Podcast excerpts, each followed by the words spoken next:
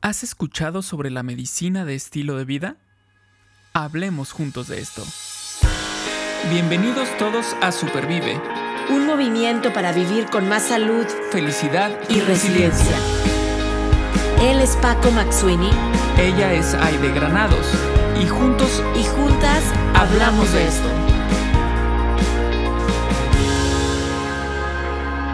Porque valoras tu salud tanto como valoras a tu familia, Supervive es para ti. Este podcast es para ti. El contenido es informativo y educativo. Sin embargo, de ninguna manera constituye consejo médico o sustituye una consulta con un profesional de la salud. Las opiniones expresadas por nuestros invitados son personales y su participación no implica un respaldo a ellos o a la entidad que representen. Bueno, pues es momento de cambiar paradigmas en cuanto a salud se refiere y este episodio nos va a abrir la puerta para poder hacerlo. Yo, eh, pues, le voy a confesar que si pensaba en pasado en salud, luego, luego me imaginaba a una persona, hombre, mujer con bata blanca, el olor, este olor a a, limpio alcohol, no sé cómo decirlo, ¿no? Que tanto lo, hemos eh, olido, lo he olido durante la pandemia. Y por supuesto estas medicinas y las farmacias, etcétera. Pero hoy esto está cambiando. Y a mí me da muchísimo gusto que esté cambiando. Em, y vamos a estar platicando de, de un estilo de vida como medicina, como un, un instrumento, una herramienta para yo sentirme mejor y, cambiar este paradigma que ya confesé lo tenía. Y pues estoy muy emocionada de, este episodio y quiero comenzar saludando a Paco Maxwini. Un episodio más, Paco, ¿cómo estás? Muy bien, muy contento, muy emocionado. Eh, pues sabes, me emociona porque son, estoy seguro que va a ser de estos episodios en los que, en los que quedamos con mucha información de, que nos invita a la reflexión, que, que, nos ayuda para, continuar este, este camino en el que nosotros estamos buscando estar bien, tener el bienestar, ¿no? Eh, entonces, estoy, estoy emocionado y bueno, sobre todo por, nuestro invitado, ¿no? Gran invitado que tenemos por aquí. Y bueno, por favor, Aide, por favor, platícanos quién es. Déjame, déjame te platico quién nos va a estar hoy eh, ayudando y acompañando en esta reflexión de cambio de paradigma en la salud. Él es Víctor Sadia y Víctor trabaja en la intersección de la filosofía, la salud y los negocios. Él es empresario, speaker, consultor. Sin embargo, quiere ser artista, maestro y escritor. Le gusta estar en un espacio para platicar donde ambas personas o más personas apagan su celular y están enteramente presentes como al grabar un episodio de podcast, como hoy lo estamos haciendo. Volver al futuro podcast es su forma de estar cerca de las mentes y los corazones que están cambiando el paradigma de salud y bienestar. Gracias Víctor por estar hoy aquí con nosotros platicando y reflexionando sobre la salud. Gracias a ustedes, Aide, Paco. Privilegio. Bueno, Víctor, eh, primero te quiero decir eh, y te quiero felicitar por esa intro que tienes en tu, en tu podcast, porque esa canción, bueno, este, hace remembranzas geniales de, la infancia, juventud en la que veíamos a, este, Marty McFly por ahí en, esa historia de Volver al Futuro. Este, con ese solo ahí de guitarra, excelente, muchas felicidades. Además de obviamente todos los temas, bueno, tienes ya un montón de podcast. Este, 108 podcast ya. Estuve escuchando algunos. Muy interesantes, muchísimas felicidades pero quiero hacerte una primera pregunta. Así vamos, vamos sentando las bases, vamos poniendo, poniendo el piso. Para ti, ¿qué es la salud? ¿Cómo es que la defines la salud? Empezamos con las buenas entonces. fuerte, fuerte. Mira, em, te la voy a contestar sin contestártela. Y yo creo que lo importante de la salud es que siempre sea una pregunta. Que siempre estemos pensando qué es la salud. Y que sepamos que la salud no la puede definir ni el diccionario, ni un médico, ni un gobernante, ni, un, ni una narrativa. Realmente nosotros tenemos tal vez no solamente el poder, sino la responsabilidad de preguntarnos qué es la salud y darnos cuenta que la salud es más un verbo que una cosa que existe o un sustantivo o, una política o algo. Es realmente, es, más algo que está siempre en co-creación. Para mí, así como bien lo decía Aide, eh, empezábamos eh, empezamos a oler ahorita en la pandemia este alcohol, este olor antiséptico, este olor a quitar las bacterias, a buscar toda la limpieza. Y claro, asociamos la salud con eso, con la bata blanca, con el fármaco, con la clínica, con el hospitalote. Definitivamente, en un contexto donde la enfermedad eh, ya llegó a etapas muy avanzadas o ya es una enfermedad aguda, pues esas cosas tienen un gran eh, rol en, en la salud. Sin embargo, la salud está mucho antes que llegar a un hospital y a una clínica. Y, empieza desde nuestras ideas, desde nuestras emociones, desde lo que hacemos todos los días, con cómo nos alimentamos, cómo nos eh, relacionamos entre nosotros. Y se podría decir que realmente si lo te pones a pensar desde esta perspectiva, todo lo que ves y tocas es salud o no. Y no porque sea blanco y negro, sino que todo, todo de alguna manera aporta a esta conversación y a este proceso y a este verbo de generar eh, vida, regeneración y posibilidad. Y por eso estamos en alianza con eh, bacterias y hongos, estamos en alianza con animales y plantas, estamos en alianza entre todos nosotros como sociedad. Y, se podría argumentar que la salud es esta convivencia armónica hacia siempre ir elevando nuestros niveles de, bienestar o de, o de potencial. Wow, me encanta, me encanta cómo mencionas el tema de alianza con algunos conceptos que queremos acabar, ¿no? O sea, los virus, las bacterias, los parásitos, eh, que tú dices, pues espérame, espérame un tantito, o sea, ¿cómo, cómo, las bacterias, por supuesto, cómo queremos mejor hacer esta alianza o como hablas de convivencia armónica. Eh, sin embargo, Víctor, las, las famosas enfermedades crónicas existen, ¿no?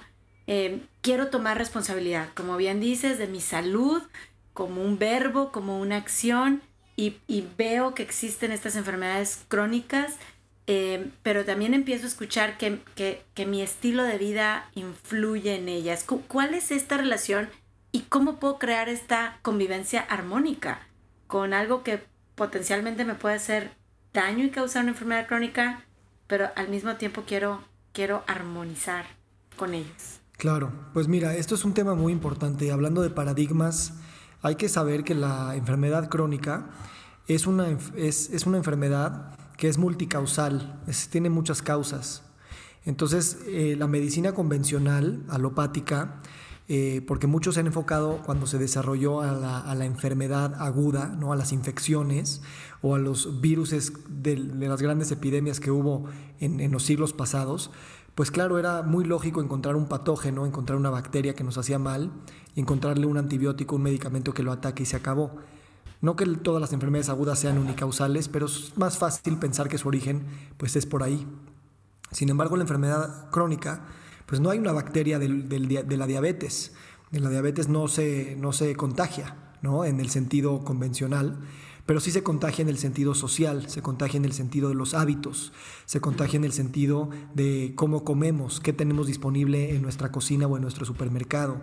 Se contagia con la cultura que tenemos alrededor de la salud, de la comida, del ejercicio, de la medicina. Entonces el paradigma realmente eh, nos, muestra que la, la salud, o más bien en este caso la enfermedad, pues no es algo que nada más está en el, consultorio, sino está sucediendo en todas partes donde caminamos. Y no habría razón para que haya tanta enfermedad crónica en el mundo como diabetes, como cáncer, como enfermedades cardiovasculares o las crónico-respiratorias, si no hubiera un contexto social y económico en el que también ha cambiado en los últimos 30, 40 y 50 años, que es la manera en la que comemos, la manera en la que nos hemos vuelto sedentarios, la manera eh, urbana del estrés, eh, dormimos poco y entonces peleamos contra Netflix para poder dormir.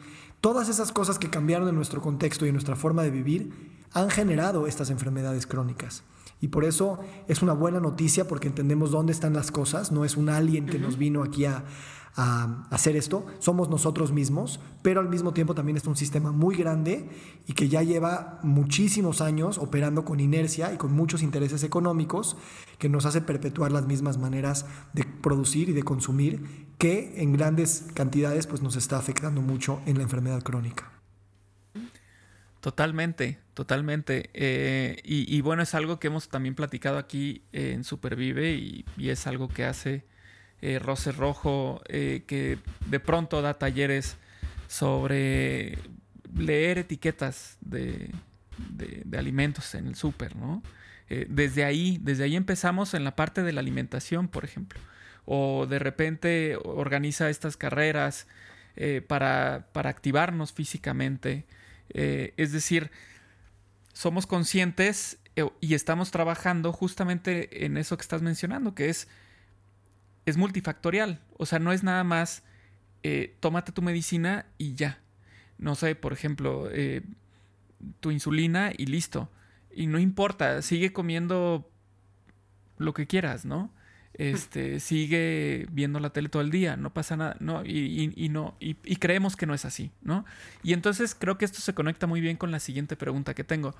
Eh, en, tus redes sociales mencionas dos cosas. Una es que, la historia que nos, que nos contamos nosotros mismos influye para poder cambiar nuestros hábitos. Y es que ahí está la palabra clave, hábitos.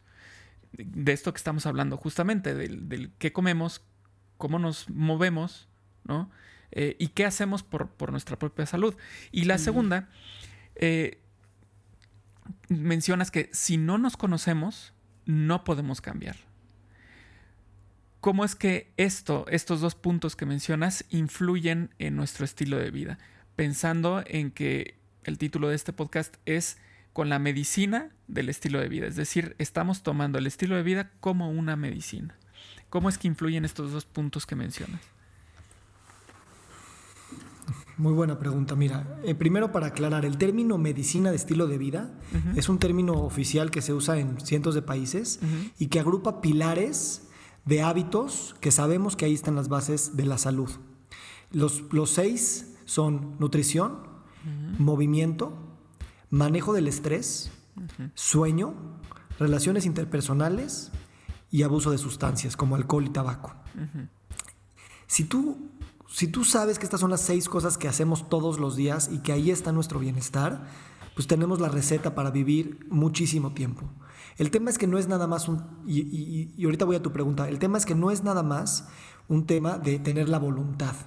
Eso es fácil de decir y muchas veces culpamos a, a, los pacientes de glotones, de flojos, de que no quieren y de que la enfermedad crónica es su culpa. Pero nosotros vivimos en un contexto donde la alimentación, el trabajo, eh, las calles en las que vivimos nos llevan a llevar estos hábitos de, cierta manera y no es lo más saludable. Entonces, para mí es muy importante no culpar a las víctimas, que somos todos, de un sistema, pero tampoco pensar que la responsabilidad está allá afuera. Y entonces, para mí es muy importante entender el contexto, porque si no, la enfermedad crónica tiene un estigma muy fuerte de que pues, es por tu culpa. Y nada más ese estigma no te deja salir, no te deja hablar, no te deja apropiarte de tu enfermedad, no te deja buscar opciones, no te deja aprender a leer etiquetas, porque tú sigues en la vergüenza, en la culpa, en el enojo, en la tristeza, en la frustración de estar con un, con un adjetivo de soy diabético, ¿no? Por ejemplo. Ahora, el tema de la identidad es muy importante, como tú dices. Les voy a contar, yo antes no corría, ahorita me gusta mucho correr, pero antes de correr yo era, pues soy alguien muy flaquito, mis rodillas, no sé. Y yo decía, no, yo no me puedo levantar temprano y cada vez que corro me duelen las rodillas. Y entonces encontraba muchas razones para las que Víctor no puede verse como un corredor porque pues tiene todas estas cosas. Y claro que entonces es más difícil levantarte en la mañana a correr. En el día en el que yo empecé a decir, a ver, quiero ser corredor y casi casi que te compras la playera y pones tus tenis al lado de tu cama y dices, a lo mejor no puedo correr 15, 15 minutos, pero puedo correr 10 y te empiezas a identificar en tu cabeza de que puedes ser un corredor o que tal vez ya eres un corredor en entrenamiento, entonces es más fácil que esos hábitos cambien y se mantengan por largo plazo. Imagínate un ejemplo que, que pone James Clear que habla muy bien de los hábitos y dice esto, dice, Imagínate que hay dos personas que, quieren dejar de fumar, ¿no? A una le, ofreces un cigarro y te dice, no gracias, estoy intentando dejarlo. Y la otra te dice, no gracias, no soy fumador. La diferencia es muy sutil, pero esta segunda persona ya no se está identificando con soy fumador. Entonces, a veces la enfermedad crónica lo primero que nos quita es esta posibilidad de ser alguien diferente y te compras el disfraz o la máscara de, ah, pues así son los diabéticos en el mundo, pues yo voy a actuar de esa manera. Y es lo primero que te roba la posibilidad de tú crear la identidad que tú quieras, con o sin enfermedad. Entonces, la enfermedad nos ayuda o nos enseña a que si queremos también podemos reinventar la manera de vivir esta enfermedad y de cobrar una identidad diferente a la que normalmente vemos en la televisión. Porque así como hay pacientes crónicos que les va muy mal, también hay pacientes crónicos que les va muy bien y a veces hasta agradecen su enfermedad porque les dieron entrada a una vida eh, pues mucho más plena, diferente, saludable, etc. Entonces, cambiar la narrativa de la enfermedad para mí es fundamental y es parte de caminar hacia esta, esta esta cobrada de conciencia, de conocernos e inventarnos hacia el futuro.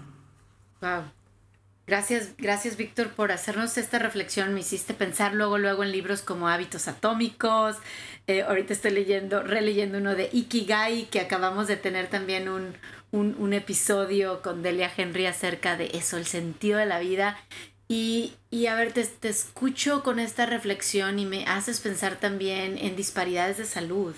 Em, y nosotros aquí en Roses Rojo en Estados Unidos trabajamos con muchos hispanos que sí llegan a tener esta enfermedad crónica y, cáncer es causa número uno de fallecimientos entre hispanos en Estados Unidos. Eh, y no y, cuando tú te vas a la raíz dicen, oye, pero se puede prevenir con un estilo de vida saludable. O sea, más del 50% de los casos tienen esta raíz. Pero me voy más atrás y dices, pero hay, viven en, o vivimos en desiertos en donde no hay alimentación sana alrededor o no puedo tener transporte para poder llegar y comprar o no sé el idioma. Es una barrera de las más grandes en cuanto a disparidad de salud hoy, hoy por hoy en hispanos viviendo en Estados Unidos. Entonces, es, un sistema, pero qué, qué bueno y qué poderoso. Ahí va mi, mi siguiente palabra que me hiciste reflexionar.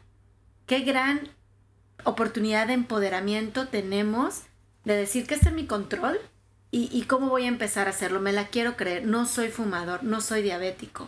No, no soy, Aide no es el cáncer, ¿no? Paco no es esclerosis múltiple o diabetes o lo que sea.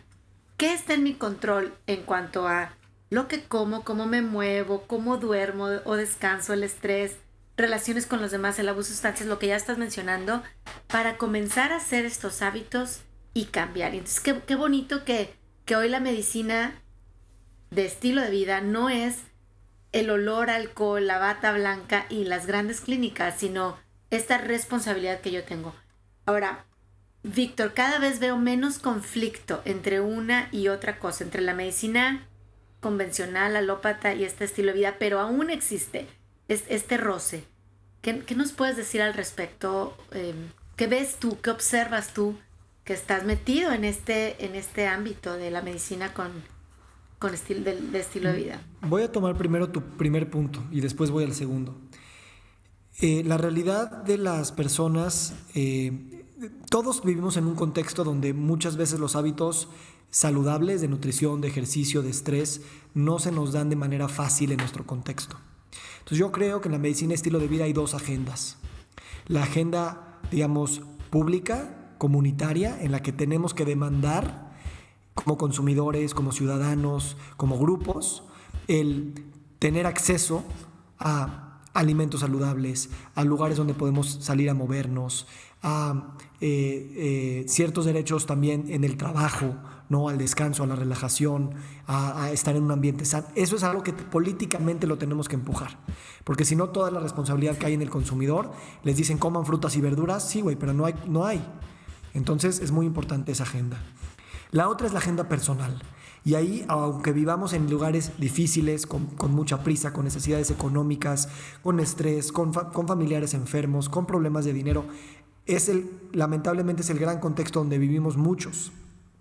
Aún así, la medicina de estilo de vida nos ofrece, a través del conocimiento, prácticas que pueden ayudarnos a sentirnos mucho mejor, aún en contextos difíciles.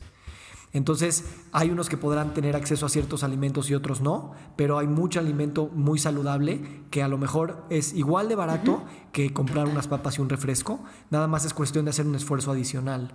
El ejercicio, no necesitas nada más que un metro cuadrado si es, si es lo que necesitaras. El otro día leí el, libro de Nelson Mandela y él estando en la cárcel corría una hora al día eh, sin moverse, ¿no?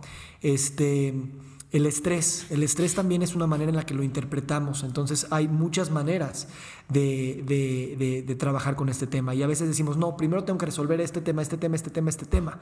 Yo, por ejemplo, hoy vine relativamente estresado a esta llamada. Tuve un día bastante agitado, eh, un poquito nervioso de unos temas.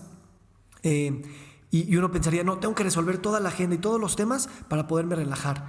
Y yo creo que es un poquito al revés. Es entrar eh, con la respiración, entrar con la relajación, porque eso te va a ayudar a mejor resolver tus temas. Si no, se vuelve una bola de nieve. Entonces hay mucho que se puede hacer. Yo para eso escribí un libro, primero para aprender para mí y después para compartir el pensamiento sistémico, pero también el tema de los hábitos personales, con este afán de con poquito que vayamos avanzando, un hábito bueno jala otro hábito bueno y así se hace.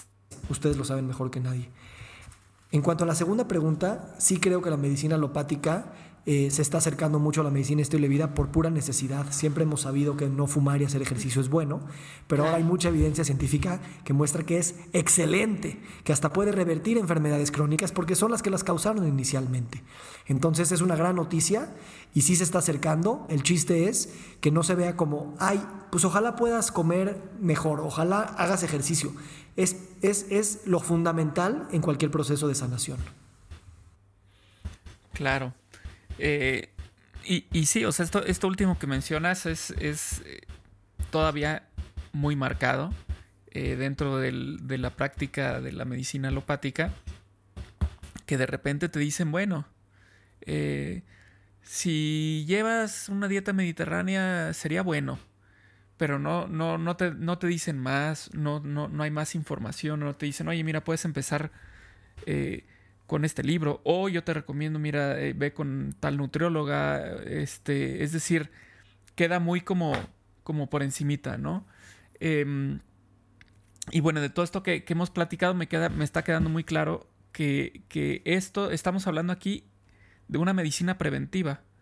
De, por supuesto, ya, ya que estamos en esto, por ejemplo, eh, ya que Aide estuvo eh, con, con, cáncer, yo con la esclerosis, pues ya estamos, ¿no? Y ahora, ¿qué, qué vamos a hacer, ¿no?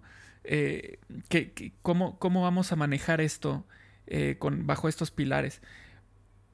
Esto es porque ya, lo, ya, ya está aquí presente, pero, pero también lo más importante, creo yo, es la parte de atrás. O sea, vamos, vamos a tomarlo como algo preventivo. Yo, yo quiero estar bien. O sea, yo creo que eso es sobre lo que tenemos que estar pensando todo el tiempo, que es mi bienestar. Y, y aquí viene la parte mm, que mencionabas hace, hace poquito, en hace dos preguntas, eh, con respecto a, a, lo que nosotros nos decimos a nosotros mismos para, para no lograrlo. Y es que debo, debo decir, siendo, siendo honesto, que sí cuesta trabajo. Algunas cosas cuestan trabajo, ¿no? Por ejemplo, no sé, yo dentro de, de lo que estoy siguiendo, eh, dejé el gluten, los lácteos. Eh, me costó trabajo, ¿no? No fue algo que así un paseo por el, por el parque, ¿no? Ahorita no tengo problema, ¿no? Fue, un, fue como una curva. Pero justo en esa curva, cuando estás en la pendiente, es un, es un momento muy fácil de volver a caer, ¿no? Porque es cuando estás con este, eh, por ejemplo, del azúcar, ¿no? Este, que literalmente necesitas el azúcar como si fuera una droga. Y entonces te la, te ofrecen por alguna razón, no obviamente sin, sin maldad de por medio, te ofrecen un, postre en una fiesta y ahí vas. Y boom, otra vez vas para abajo. Entonces, ante estas, estas realidades con las que nos topamos en el día a día, cuando de pronto volteamos y nos damos cuenta que hay todo un sistema, como, como tú mencionabas, que está operando bajo esas reglas, y tú de pronto tienes que estar luchando o, volteando hacia otro lado, hacia otro camino, ¿cómo podemos hacer para mantener este, este paso firme, para tener estos, eh, para lograr hacer estos hábitos? Todas sus preguntas son preguntas grandotas y, qué bueno, porque a veces queremos respuestas cortas, preguntas fáciles y la salud no, es compleja. Eh, te voy a decir algo, lo que tú dices es muy claro y yo creo que esto hay que hablarlo mucho y por eso hay que hacer una agenda política y comunitaria para cambiar el contexto en el que vivimos, porque si no cambiamos el contexto, pues siempre va a ser una lucha con, agua en contra. Eh, también, sin embargo, al mismo tiempo, eh, te voy a decir qué es lo que te da mucha fuerza, la comunidad. Seguramente es un tema que han hablado mucho aquí, pero si tú le platicas a alguien cuáles son estos temas, eh, cuándo llegaste a la fiesta o por qué, etcétera, nos vamos dando eh, información, nos vamos cuidando, nos vamos dando accountability, nos vamos dando amistad para ir ir navegando estas aguas que se sienten que están en nuestra contra y crear nuestra propia narrativa y es mucho más fácil mantener nuevos hábitos individuales cuando te rodeas de las personas que quieren mantener los mismos hábitos que tú. Entonces, en mi libro yo pongo, a veces esto implica ir en contra de tu familia o ir en, contra de tus amigos de siempre, porque tus amigos de siempre tienen sus hábitos y pues tú los quieres seguir viendo, pero a lo mejor no quieres seguirles el paso en el alcohol o en lo que sea. Entonces, eh, siempre hay gente, y eso es, eso es algo que cada vez nos atrevemos a hablar más, y que simplemente nos unimos, platicamos y vamos caminando juntos. Nunca se quita lo difícil, pero se vuelve un camino más eh, placentero, acompañado y empoderado. Y con el tiempo, poco a poco se va, se va haciendo. Otra cosa muy importante, nada más para cerrar esta pregunta, es eh, un buen hábito jala a otro buen hábito. Entonces, eh, el feedback es inmediato. Si tú dejas un, un, ingrediente o dejas alguna cosa nociva, pues tú mismo te vas a sentir mejor y entonces más fácil que digas, pues claro que quiero repetir. Eh, claro que con el azúcar es muy difícil porque hackea unas cosas en el cerebro que pues difícilmente la pura fuerza de voluntad lo puede cambiar. Pero es posible, sobre todo cuando lo haces con humildad y lo haces también con, con, entendimiento. Con conciencia. Eh, conciencia de que también nos tocó vivir en este momento de la humanidad. Y de alguna manera hay que perdonar esta parte, no, no podemos nada más pelearnos con la industria alimentaria farmacéutica, que son los malos del cuento, porque también vamos a engendrar emociones negativas que no sirven de mucho. Entonces, yo ahorita que estoy escribiendo mucho de cáncer, y con toda la humildad del mundo lo hago, eh, es como entender que, pues sí, estamos en un, en un momento donde generamos de alguna manera mucho cáncer, y tampoco podemos vivir enojados y, y, y, en rencor por esto. ¿no? Eh, este mundo nos dio cosas malas, pero también nos dio cosas buenas y hay que aprender a vivir con estas ambivalencias, eh, sobre todo para, para imprimir mayor bienestar al mundo y no nada más, eh, pues yo, yo, yo ya entendí cómo está la cosa y estoy enojado y, y pues eso también te deja pues inmóvil, victimizado y a veces hasta hasta, pues sí, sin esperanza, ¿no? Víctor, me hiciste recordar un, superhéroe que yo admiro mucho, que es Hulk. Y hace, hace algún tiempo escribía un artículo de lo, lo que los pacientes de cáncer deben de aprender del, nuevo Hulk. Sabemos que el nuevo Hulk evolucionó, ¿no?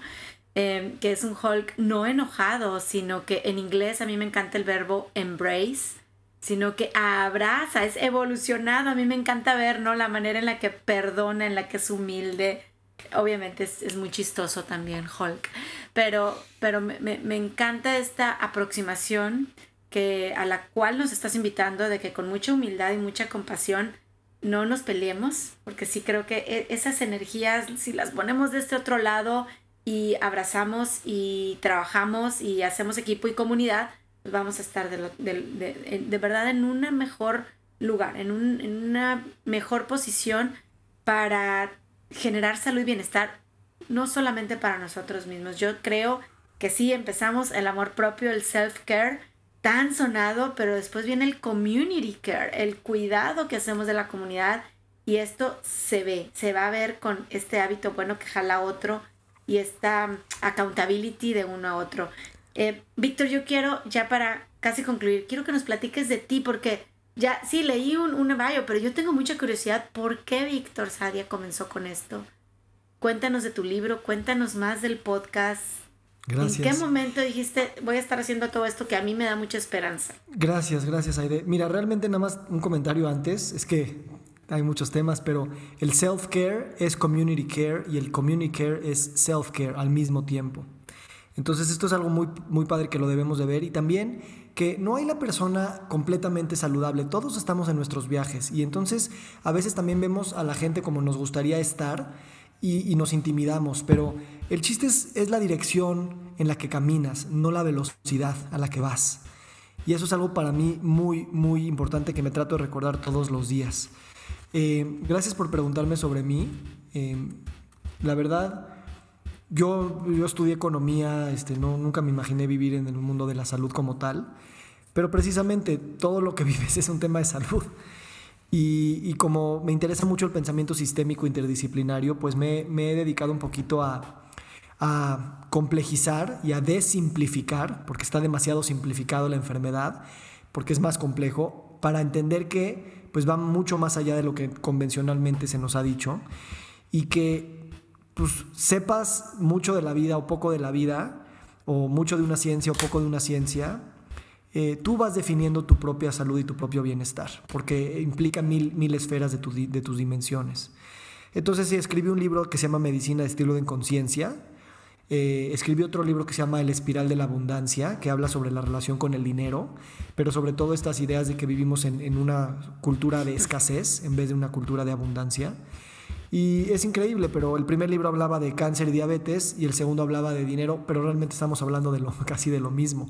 Ahora que escribo de cáncer, eh, también dirías que tiene que ver este libro y, definitivamente... Eh, pues hay, hay, es casi casi como si fuera lo mismo, eso ya es otra conversación. El podcast para mí ha sido una manera, como decía al principio, de comunicarnos, de, de, pausar, de frenar, ¿no? A mí esta conversación de, de menos de una hora me sanó, ¿no? Porque llegué con mucho estrés. Y, esto es algo que lo tenemos disponible todo el tiempo con nuestras parejas, con nuestra familia, con nuestros amigos, cuando realmente nos, nos, permitimos eh, presentarnos vulnerablemente, transparentemente, presentemente, eh, eh, enfrente a alguien más. Entonces, aunque sea una pantalla, aunque sea un micrófono, es pura sanación y se los agradezco mucho.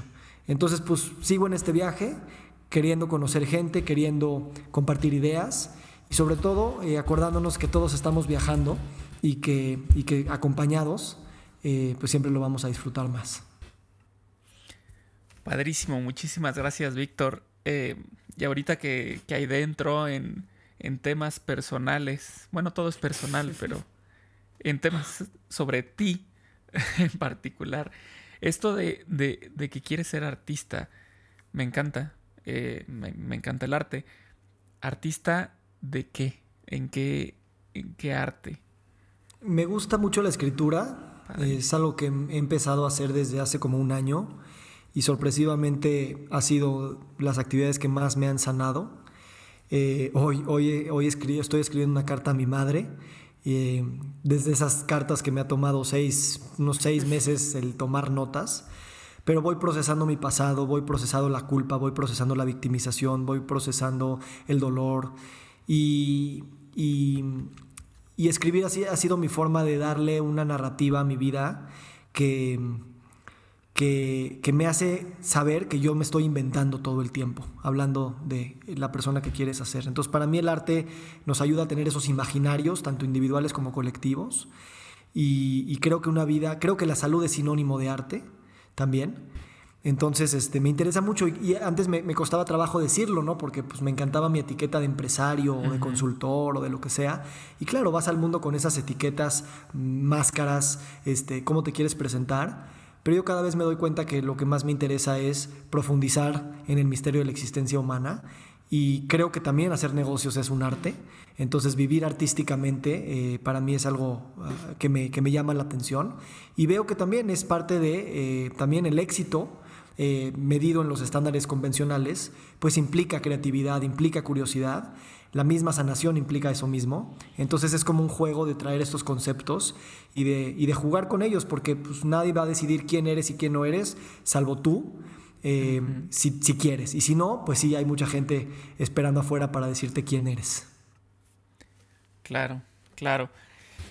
Pues em, el tiempo se va volando y de verdad uno, uno dice, bueno, es que de aquí surge otro tema y viene otro tema por acá. Y, son estas pláticas que se pudieran transformar en, en este en conversatorios, en amplios conversatorios, ¿no? Eh, pero bueno, nosotros tenemos que ponerle fin a, este episodio, eh, no sin antes agradecerte eh, el tiempo, agradecer tu presencia, agradecer el que hayas compartido tantos conceptos, que todo fue así como muy concentradito, como muy apretadito en este espacio de, tiempo, eh, pero yo creo muy provechoso. Y es algo que siempre hemos dicho aquí en Supervive, que con, con que le ayude a una persona, estamos del otro lado. Con que esto haga clic en la mente de alguien, vamos bien porque, porque queremos y buscamos que sea esto una epidemia eh, de salud, de bienestar, de, mensajes positivos, de, sonrisas, de disfrute, ¿no?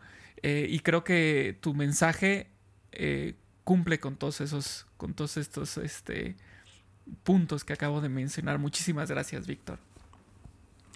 Paco, gracias a ti, como podcastero que también soy, me atrevería a decirte que que lo que mientras a ti como Paco o a ti como Aide cada episodio te siga dando, es suficiente justificación para seguirlo haciendo.